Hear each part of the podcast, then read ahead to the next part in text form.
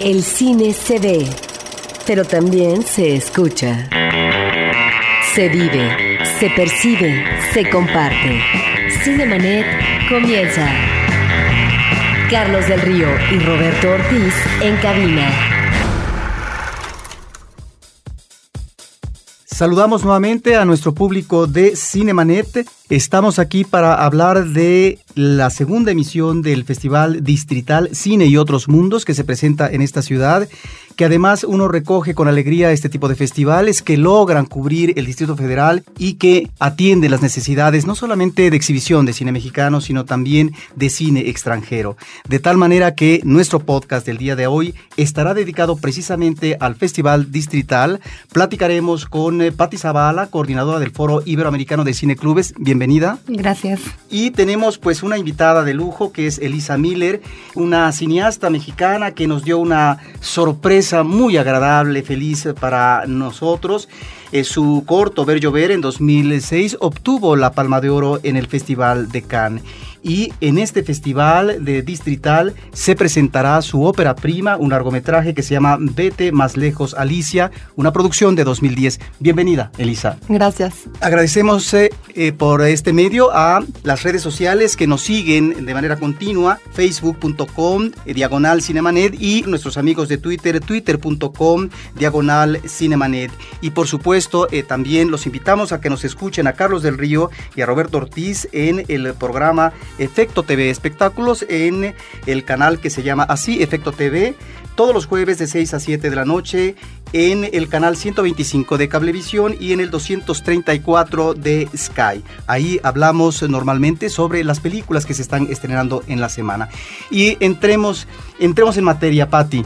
Tú tienes una actividad muy importante en este eh, festival, pero antes quisiera que nos eh, esbozaras, que nos dieras un panorama general sobre este festival que ya logra cuajar su segunda emisión y que eso nos da mucho gusto. Muchas gracias Roberto por invitarnos aquí a que les contemos un poquito de qué va Distrital. Exactamente es la segunda edición. Eh, el año pasado fue nuestro debut como un nuevo festival que, bueno, siempre nos preguntan así, eh, bueno, a ver, ¿por qué otro festival en la Ciudad de México y por cuál es la diferencia, no? Y creo que la diferencia es justamente que este es un festival que es para el público, está pensado para los públicos de la Ciudad de México, que, que sí intentamos abarcar como para llegar a diferentes tipos de, de gente en diferentes partes de la ciudad.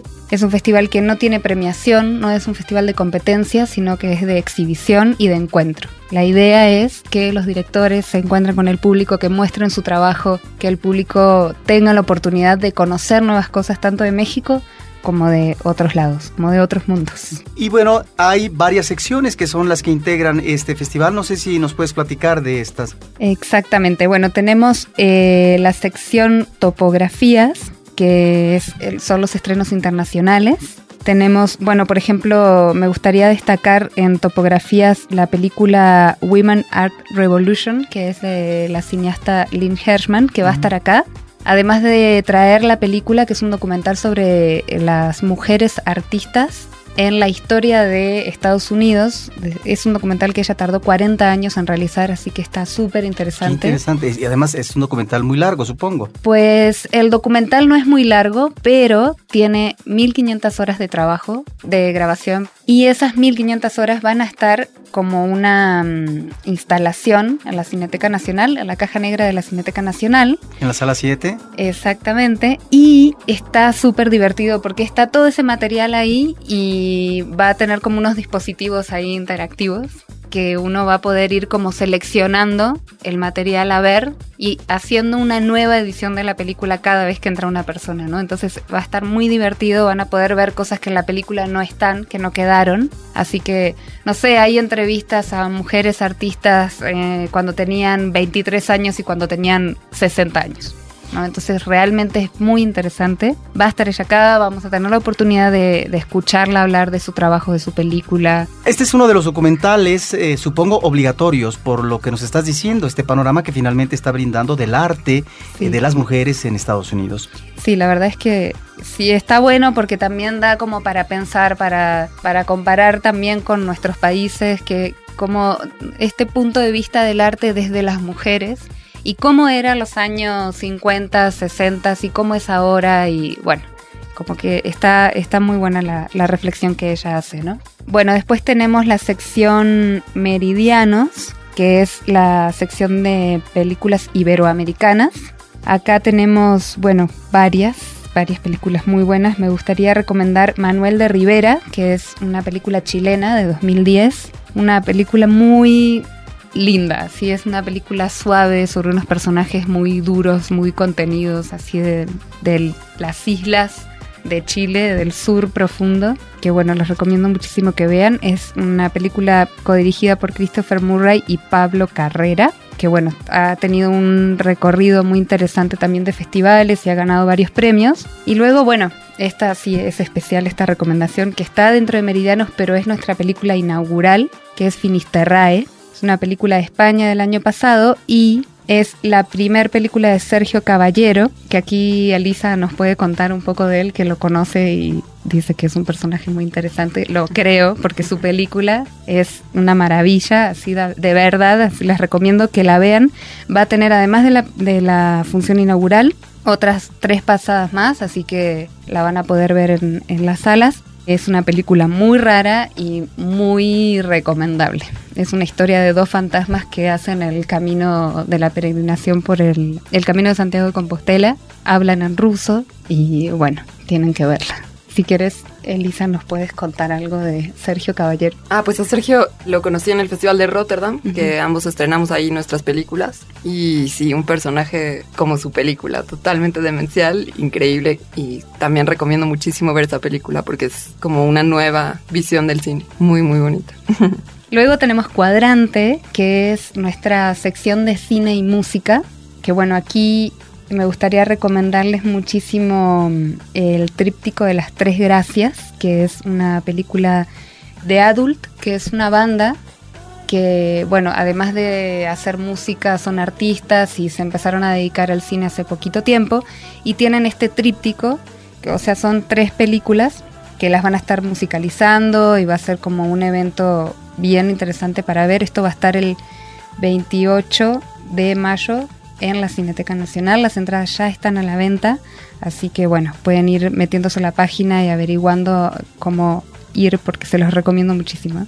Eh, luego tenemos la sección Archipiélagos, que es este año, esta sección está dedicada al colectivo Los Hijos, un colectivo español. Bueno, es una revisión de, de toda su obra, así que también está súper recomendable. Luego tenemos Distrito X, que es un espacio dedicado al videoarte y a la experimentación audiovisual. Así que, eh, bueno, este año tiene una curaduría de, de, un invitado que es, bueno, dos invitados que son Fabián Castro y Sharon Toribio. Uh -huh. Ellos son de Guadalajara y toda, toda su selección está enfocada en el trabajo de video experimental realizado en Guadalajara entre 1995 y 2011. Así que también es como una sección retrospectiva. Luego tenemos una sección que es de estrenos mexicanos, en la que está Vete más lejos Alicia. También está Mal de Tierra, Una frontera, todas las fronteras de David Pablos. De hecho, esta película, Una frontera, todas las fronteras, va a tener una función especial en la Comisión de Derechos Humanos del DF. Que ¿Sobre qué trata? Es sobre la frontera norte. Es historias como de varios personajes que están como en tránsito entre un lugar y otro, entre Tijuana y, y Los Ángeles o diferentes ciudades como del el sur de Estados Unidos y del norte de México. Y todo sucede en, en la barda, ¿no? En, en el caso del cine mexicano, ¿estamos eh, hablando de óperas primas? Eh, no, no todas no son necesariamente. óperas primas. Uh -huh. Bueno, una que, que, les recomiendo mucho también es El lugar más pequeño de Tatiana Hueso. Uh -huh. Esta es una película del CCC eh, sobre la guerrilla en El Salvador y está increíble. De verdad, está muy buena esta película, se las recomiendo mucho. Luego tenemos, dentro de las, de las películas mexicanas, tenemos Perspectivas del Cine Mexicano, que es una selección del IMCINE, que es la idea de volver a pasar películas que ya se estrenaron, uh -huh. pero que no tuvieron suficiente tiempo o que les fue mal por alguna razón externa a la película, entonces las vamos a volver a pasar. No hubo eco comercial. Exactamente, y que o las, las quitaron de cartelera muy rápido por lo que sea, ¿no? Por ejemplo, el año pasado tuvimos varias que habían quitado de cartelera por la influenza y este tipo como de factores externos que hacen que las pelis no se vean y que necesitan una segunda oportunidad. Entonces este es el caso de de Daniel y Ana, por ejemplo, de Michel Franco, Revolución de varios directores, eh, Hidalgo, Año Bisiesto, Cefalópodo, películas que ya las estrenaron pero que no se vieron lo suficiente. Luego tenemos plataforma digital que también es una selección del INCINE, en la que podemos ver, por ejemplo, Morir de pie de Jacaranda Correa, una película sobre mm, un personaje muy particular, que bueno, no, no sé si tenemos tiempo para hablar de todo, pero bueno, se las quiero recomendar. Morir de pie, por ejemplo, mm, Nadie es inocente 20 años después de Sara Minter, Alucardos, Retrato de un vampiro, esta película sobre los fans de la película Lucarda. Sí, pero que además estuvo recientemente en el Festival Mix, si no me equivoco. Sí. Y que, no sé, es una película de ficción, se remite, parece ser que a aquellos jóvenes que se acercaron al director eh, López Moctezuma y pudieron de alguna manera rescatar sus materiales para después exhibirlos. No sé si es sobre eso. Sí, es, es un poco sobre la vida de, de López Moctezuma, pero también sobre la vida de estos dos personajes que, sobre todo uno de ellos era muy fan de la película Lucarda y empieza como a buscar material y colecciona desde niño, o sea, la vio a los nueve años, imagínate y se vuelve como una especie de obsesión para él encontrar material hasta que conocen una situación muy particular y muy extraña a López Moctezuma cuando él ya estaba muy mal y medio que bueno lo ayudan mucho y lo salvan y, entonces él queda muy agradecido y le hereda muchísimo material. Entonces ahora ellos tienen como una especie de santuario de, López Moctezuma y de Alucarda y, la verdad es que esta historia es, y está fascinante no es una cosa muy extraña. Y bueno y por último también tenemos dentro de Distrital el Foro Iberoamericano de Cineclubes Comunitarios, que sucede del 1 al 3 de junio en el Museo de Arte Carrillo Gil. Eh, estas son una serie de mesas, conferencias, charlas, proyecciones con debate alrededor del tema del cineclubismo que creemos que dentro de Distrital es como una sección muy, muy importante porque se trata justamente de dar el espacio al cine independiente mexicano e internacional, pero también hablar de los espacios en donde puede ser exhibido además de, la, de las salas comerciales, ¿no? Es tratar como de enfocar un poco en todo lo que tiene que ver no solamente el cine, sino también su contexto y su contexto social, ¿no? Entonces vamos a hablar mucho de de la exhibición alternativa en este espacio. Pues muy interesante. Quisiera pasar eh, rápidamente con Elisa Miller, que este es uno de los platillos fuertes en el eh, Festival Distrital, donde eh, se va a proyectar tu película que además recientemente presentaste en Rotterdam, parece ser que con muy buen eco por parte del público y de la crítica. Vete más lejos, Alicia, una película que llama la atención eh, temáticamente en su personaje femenino y la ruta a la que se lanza en términos eh, de viaje. Platícanos de esto, Elisa. Claro que sí. Pues bueno, estamos muy contentos de estrenar finalmente en la Ciudad de México, que es donde no se ha visto la peli, porque pudimos mostrarla en Morelia y como, como decías tú en Rotterdam y en Toulouse y fuera de México, pero ahora venimos a la ciudad a enseñarla y pues con mucho gusto enseñarla en casa. Alicia, como le decimos de cariño, bueno, vete más lejos Alicia, fue una peli que surgió como un impulso en un tiempo donde un poco yo tenía que esperar para aplicar a los fondos, para hacer otro proyecto que llevaba desarrollando más tiempo. Y me entró un, impulso de locura y Sofía Espinosa, la actriz que también está en Ver Llover y en otro corto que, que hicimos, estaba viviendo en Buenos Aires y la fotógrafa María José Seco estaba en Uruguay, entonces yo dije, pues las alcanzo y hacemos una peli. Ahora, este mes, ¿tienen este mes libre? Va. Y entonces así fue. se filmó en eh, Argentina. Filmamos una parte aquí en la Ciudad de México y luego una parte en Buenos Aires y nos fuimos hasta, hasta la Patagonia, los glaciares, el Perito Moreno, que es donde se filmó una gran parte de la peli. Y pues eso es la, un viaje tanto externo geográfico del personaje como interno e iniciático para el personaje y para, para todos los que hicimos la peli, ¿no? Porque fue toda una aventura, tanto rodarla como, como la edición y bueno, ahora hasta, hasta la distribución. Siempre como como una aventura, todo lo que tiene que ver con esta peli, no sé por qué. Pero esta es una película que surge, en este caso, de una idea tuya, que tiene un guion tuyo y que eh, a lo mejor maneja no necesariamente lo que puede ser un ah, registro autobiográfico, pero sí cierto tipo de inquietudes eh, propias eh, tuyas, personales. Sí, de alguna forma mi interés era hablar de una etapa específica en la vida, como esa etapa de transición entre que dejaste la, preparatoria, la escuela, la escolaridad y tienes que decidir qué hacer. Ese año de transición me interesaba hablar de ese momento yo con Sofía tengo una relación casi de hermanas que nos conocemos desde que ella era muy chica, cuando filmamos Ver Llover. Y yo pude platicar con ella de la experiencia que yo había tenido al vivir fuera de México a, a los 19 años. Entonces, cuando ella me contó que iba a salirse de México a estudiar a esa edad, dije, ay, hay que hacer algo, una especie de registro documental de, de, esta chica viviendo fuera de su país, porque quería como este descontexto cuando estás fuera, estás lejos, no tienes como ningún, nada que te, que te aterrice, ¿no? Entonces pasó el tiempo, eso lo dijimos así como una idea vaga, y llegó el momento que Sofía tenía 19 años y estaba viviendo fuera de México. Entonces dije, pues hay que hacerlo.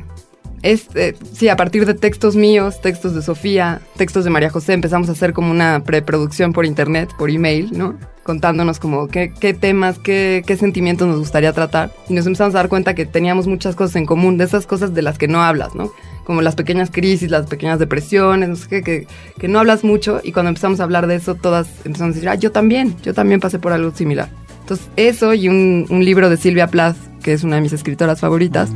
Una de sus, no, su única novela que se llama El jarro de la campana de cristal de Beljar. Fue como una inspiración lit de literatura para la peli. Toda, todas lo leímos durante o antes del rodaje. Entonces digamos que había como más un, venía más de la literatura la idea que, que un guion cinematográfico como tal. O sea, sí hubo una especie de escaleta y hubo como, como una clara línea de estructura hacia dónde íbamos, pero mucho era más bien la, como estos textos literarios, textos tanto de Sofía como míos, este, de, de, diarios, ¿no? Así como de compartir citas de diarios. Y así. Claro, si bien partes de la literatura, eh, me da la impresión, por lo que nos estás platicando, que tiene que ver con un experimento compartido en sí. función de experiencias femeninas individuales, sí. ¿no? Como en el caso de la directora como creadora, pero al mismo tiempo también de la actriz principal. Mucho, sí, fue, yo siento que es una colaboración. Uh -huh. O sea, que, que el que en este caso no existiría como la jerarquía que hay en el cine. Creo que fue como un, un, trabajo colectivo entre las tres que rodamos esa peli. En el rodaje y luego más tarde en la edición también fue un equipo de tres chicas, un equipo brillante de edición en el que, que lo mismo, que, que, todos los mundos internos de, de todas de alguna forma están en la película. Cinemanet está de intermedio. Regresamos en un instante. Ahora, diseñar y hospedar su página web será cosa de niños. En tan solo cinco pasos, hágalo usted mismo sin ser un experto en Internet. Ingrese a suempresa.com y active ahora mismo su plan. Suempresa.com, líder de web hosting en México. Frecuencia Cero más cerca de ti. Síguenos por Twitter a través del usuario arroba frecuencia cero o bien únete a nuestra comunidad e interactúa con nosotros en www.facebook.com diagonal frecuencia cero. Esperamos tus comentarios, sugerencias y opiniones por estos medios. Cinemanet. Ahorita que nos estás hablando, eh, esto no es que sea un debate, pero sí podemos identificar eh, esa sensibilidad femenina en uh, cierto tipo de cine, me refiero a las mujeres cineastas, en cuanto al tratamiento de personajes femeninos, que por supuesto es diferente, obviamente, la mirada, en principio, entre un realizador y otra, una realizadora otra, pero entre lo que puede ser un realizador hombre o lo que puede ser una realizadora mujer si encontramos esta sensibilidad que finalmente escudriña y que saca a flote eh, solamente una cineasta que puede tener esa visión más cercana de eh, situaciones uh, apremiantes, de sensibilidad, eh, de conflicto de mujeres? Pues sí, a mí digo, también es lo que, lo que nos nace, ¿no? Como siendo mujer, de alguna forma, tu protagonista o tu alter ego, o como quieras llamarlo, pues a mí siempre me sale una chica, ¿no? O sea, es uh -huh. como, como desde donde yo puedo mirar el mundo y por lo tanto desde ahí parto como para, en todos mis proyectos siempre se genera como, ah, es una mujer, ¿qué tal? ¿No? O sea, como que siempre uso pues la subjetividad porque creo que es como lo único que, que tenemos Ahora, desconozco yo el corto de Roma, eh, que es uh, un corto que precede a este largometraje, si no me equivoco, pero parece ser que hay un interés tuyo temáticamente en abordar el viaje. Esta película es sobre el viaje, pero en el caso de Ver Llover, la película termina en la sugerencia del viaje de una posible partida, ¿sí? Sí. Entonces, eh, estás eh, en ambos casos abordando este periodo como de tránsito y que tiene que ver también tal vez con el cambio de piel y de existencia de tus personajes. Sí, puede ser, que me interesa mucho esos momentos de transición, creo que es donde, donde uno se forma como persona y donde uno construye su propio personaje, en esos momentos de, de, viaje, de tránsito, de efectivamente ver llover es como el pre-viaje y en este caso, en el caso de Alicia es el viaje en sí, o sea, es literalmente es, es una especie de, diario de viaje de este personaje, Alicia. Elisa, tú eres una persona, por lo que veo, de mucho trabajo, porque nos estabas platicando antes eh, de salir al aire, de que estuviste eh, de asistente de dirección en una película, que además estuviste también trabajando en una beca en Europa, es decir, eres muy activa. Y te quiero preguntar si esta palma de oro que tú obtuviste de alguna manera pudo ser una especie de plataforma, no sé si de privilegio, para poder encauzar determinados proyectos eh, personales tuyos. Yo a veces la siento como si hubiera sido un acelere, como si me hubieran, sí, como si hubiera cambiado de velocidad y entonces de alguna forma aceleró mis procesos, porque siempre he sido muy activa, ¿no? Pero creo que, que, eso aceleró mis procesos y, y también me, me, dio chance de, pues de poder llamar al productor que yo quería tener como productor y decirle, ay, hola, ¿qué tal? Soy Elisa y tengo un proyecto, ¿no? Como creo que en ese sentido me, me sirvió mucho. Hubo resonancia para que te escucharan. Sí, que por cierto quería mencionar que los productores de la película de Vete más de Alicia son Cine Pantera, que es Cristian Valdeliebre, Fernando MK y Jaime Ramos, porque he contado mucho con el apoyo de ellos. Fernando MK ha sido muy, muy entusiasta de, mis proyectos y bueno, pues estoy muy agradecida con ellos. Sí. Pero también, aparte de que esta película se estrena en el contexto de Distrital, parece ser que muy pronto tendremos la exhibición en México. Sí, estamos muy contentos que va a salir vamos a tener la peli en los círculos no comerciales, en el circuito no comercial de cines de, de, la Ciudad de México y luego casi inmediatamente en la República. ¿Y la vas a eh, presentar en formato de 35 o de 35, sí, vamos a salir con, con unas copias en 35. La Cineteca tiene un nuevo programa de, de, apoyo al cine nacional en distribución y entonces contamos con ese apoyo. Entonces vamos a estrenar el 10 de junio en Cineteca Nacional y bueno, estamos súper contentos con eso. Pues muchas felicidades, a Elisa, por este trabajo que seguramente vamos a ver con interés y a ver si más adelante podemos platicar ya específicamente de la película una vez que la conozcamos y que podamos aterrizar en ella. Regreso con Patti sobre las sedes que va a haber de este festival cuáles son, cuál es la página de internet en donde el público interesado puede informarse sobre los lugares y los horarios y los días de exhibición.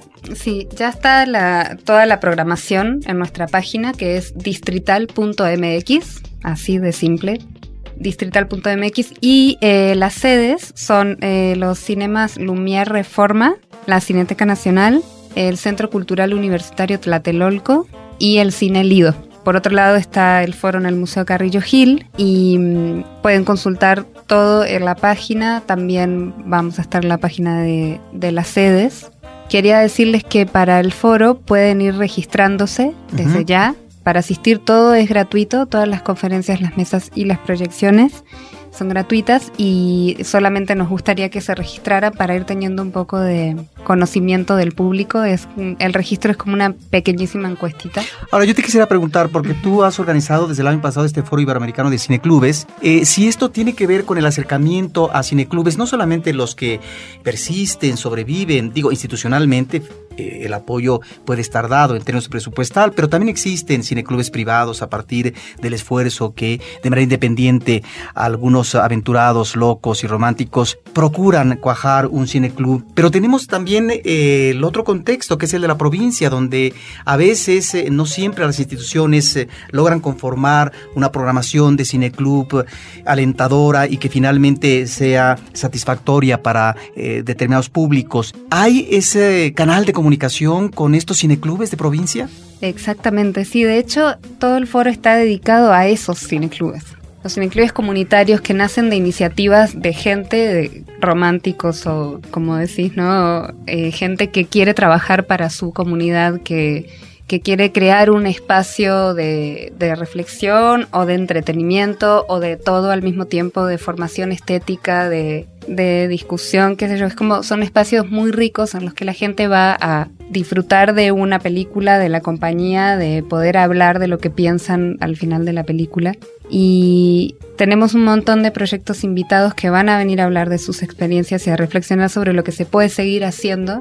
Sobre todo tenemos como mucha, mucho entusiasmo de hablar de la creación de redes. Ahora hay un montón de proyectos que están sucediendo en México y en otros lugares de Latinoamérica que tienen esta voluntad de creación de red. O sea, que estás trabajando tú en, en un municipio en Oaxaca y yo en otro y en otro y en otro y así y se empiezan como a conectar y a pasarse programación y formas de trabajo y realmente es alucinante, ¿no? Es, es muy... Es, increíble que se trabaje así. La verdad que nosotros queremos como tener al foro también como plataforma para que se conozcan estas redes de trabajo y que se hagan redes de redes.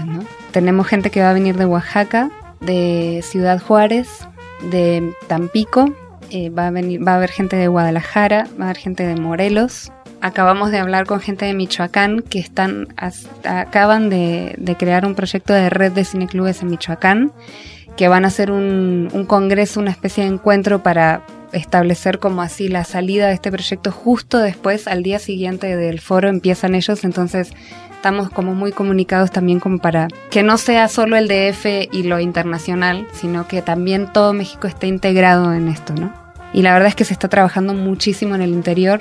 Sobre todo tenemos como una de las mesas el día primero de, el primer día, una mesa de la tarde, vamos a hablar de, de estos cineclubes que trabajan en contextos violentos como son los, el de Tampico y el de Ciudad Juárez, y en Oaxaca también hay casos que trabajan en lugares que es muy complejo, ¿no? Porque es una actividad social que por lo general es nocturna, entonces se enfrentan a situaciones como de incertidumbre por la violencia. De incertidumbre y de que, y sí, de falta de público también, ¿no? Sí, porque la gente no se anima a asistir a un espectáculo en la noche. Y entonces vamos a hablar como mucho de esto y de cuáles serían como las estrategias para seguir trabajando, para que la gente no deje de hacer cosas, ¿no? Que, que, que siga ejerciendo sus derechos así a, reunirse, a, a formarse, a, a, tener como estos espacios de, de creación finalmente, ¿no? Entonces todo el foro está enfocado justamente a esa gente que sí, sí va a haber gente como de instituciones y de escuelas y de, está todo el mundo convocado, pero en realidad el foco es justamente hablar de, de la gente que no tiene estos apoyos, que lo hace por voluntad y por amor al arte y muy a pulmón. Pues Pati, muchas felicidades por este proyecto porque efectivamente es lanzar la mirada hacia esos otros um, públicos inquietos, ¿no? Que también van generando cultura o difusión de la cultura y que se interesan por su parcela inmediata, por su colonia, por su ciudad, y que finalmente ahí a veces no está de manera inmediata, determinante, alguna de las instituciones eh, del gobierno municipal, estatal, federal,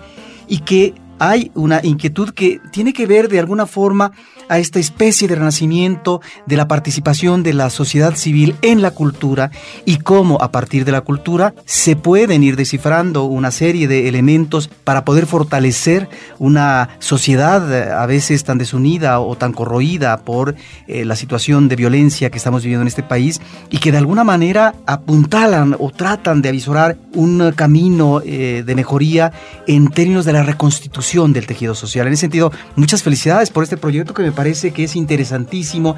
Y bueno, para finalizar, no sé si nos quieres decir brevemente, este festival de Distrital me da la impresión por lo que nos platicas de las películas, de las secciones, apuesta de nueva cuenta hacia lo que es el cine contemporáneo, hacia lo que son esas creaciones eh, de riesgo y de experimento y que tal vez por ese lado eh, distrital de alguna manera encuentra su razón de ser. No sé si me equivoco. Por supuesto, la idea es justamente como lanzar un poco, sí servir de plataforma para que la gente conozca de todo este nuevo cine que se está haciendo, que no, que, y que trate como también de permanecer. De hecho, hablando un poco más del foro, sí se trata también de que se dirija a los cineastas, a que también ellos entiendan que los cineclubes son espacios de exhibición y que llegan a un montón de gente y que puede ser como también de, de, de, corridas como mucho más largas en el tiempo, ¿no? Y que pueden ir como de cineclub en cineclub y permaneciendo mucho más que en las carteleras comerciales, que es como un ratito y listo, ¿no? la otra posibilidad de exhibición, efectivamente. Exactamente. Porque el problema del cine mexicano en su corrida comercial es que tiene muy pocas posibilidades, en principio, de sobrevivir una semana y después de que tenga recuperación económica de una inversión que finalmente casi nunca los productores eh, ven provecho propio. Exacto. Sí, aparte, bueno, otra cosa distrital es que es un festival bastante abarcable, tiene 90 películas en 10 días, entonces creo que los cinéfilos aguerridos van a poder ver muchas. Están en diferentes salas, hay unas que están como a distancias muy caminables unas de otras y creo que, que se va a poder como, como abarcar bastante, van a poder ver mucho, van a poder conocer cineastas nuevos. Es como refrescar un poco también la mirada y abrirla, ¿no? Así, tratar de que la gente vea que hay otras cosas, hay muchas opciones. Cine es riquísimo, o sea, tenemos un montón de opciones para ver. Pues muy bien, te agradezco, Patti Zavala, que nos hayas eh, platicado brevemente sobre este Festival Distrital Cine y otros Mundos que entra en su segundo año eh, de permanencia. Y Elisa Miller, no sé si nos quieras eh, finalmente dar algún comentario ya en el cierre de este programa pues sobre tu película que finalmente se exhibe en este contexto y que próximamente verá eh, ya la luz eh, comercial.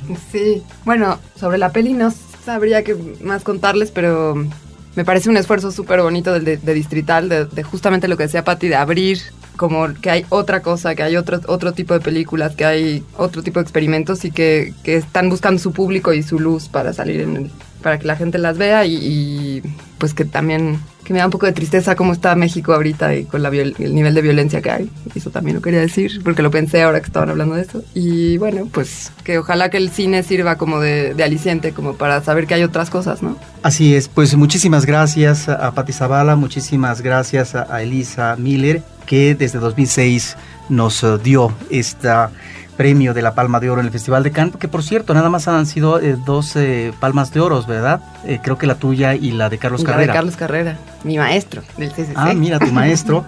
Además del CCC, dos óperas primas del cine mexicano y que en el caso pues de Ver Llover fue una sorpresa muy agradable. Te recordamos en esas imágenes de la televisión y al mismo tiempo de los periódicos, ¿no? Que además ibas muy elegante, ibas eh, con una sonrisa radiante. Y realmente eso cuando uno ve en la pantalla de televisión eh, le contagia a uno, porque de alguna manera uno como público o cinéfilo se reconoce en esos logros que finalmente está dando el cine mexicano. Pues felicidades, Elisa, por esta ópera prima que ya finalmente eh, logra cuajar y que muy pronto veremos y esperamos tenerte aquí próximamente para platicar específicamente de la película. Muchas gracias, me encantará. Y pues a nuestro público de Cinemanet les agradecemos eh, en esta emisión que nos hayan escuchado. Estamos aquí en eh, www.cinemanet.com.mx. Agradecemos también a las redes sociales, a facebook.com diagonal cinemanet, en el caso de Twitter, twitter.com diagonal cinemanet y recuerden que en Efecto TV 125, el número de canal en Cablevisión y 234 en Sky. Estamos Carlos del Río yo, el equipo de Cinemanet, todos los jueves de 6 a 7 de la noche hablando de cine, cine y más cine. En esta ocasión, Carlos del Río pues se encuentra en el extranjero cubriendo para la revista Cine Premier, cubriendo información sobre una película que se está produciendo. Y mientras tanto nosotros nos despedimos, no sin antes agradecer a eh, nuestros uh, productores aquí en cabina, Abel Cobos y por supuesto a Paulina Villavicencio. Y muchas gracias a ustedes por estar con nosotros en Cinemanet y nos veremos la próxima semana con Cine, Cine y más Cine. Cinemanet termina por hoy. Más cine en Cinemanet. Frecuencia Cero, Digital Media Network, www.frecuenciacero.com.mx, pioneros del podcast en México.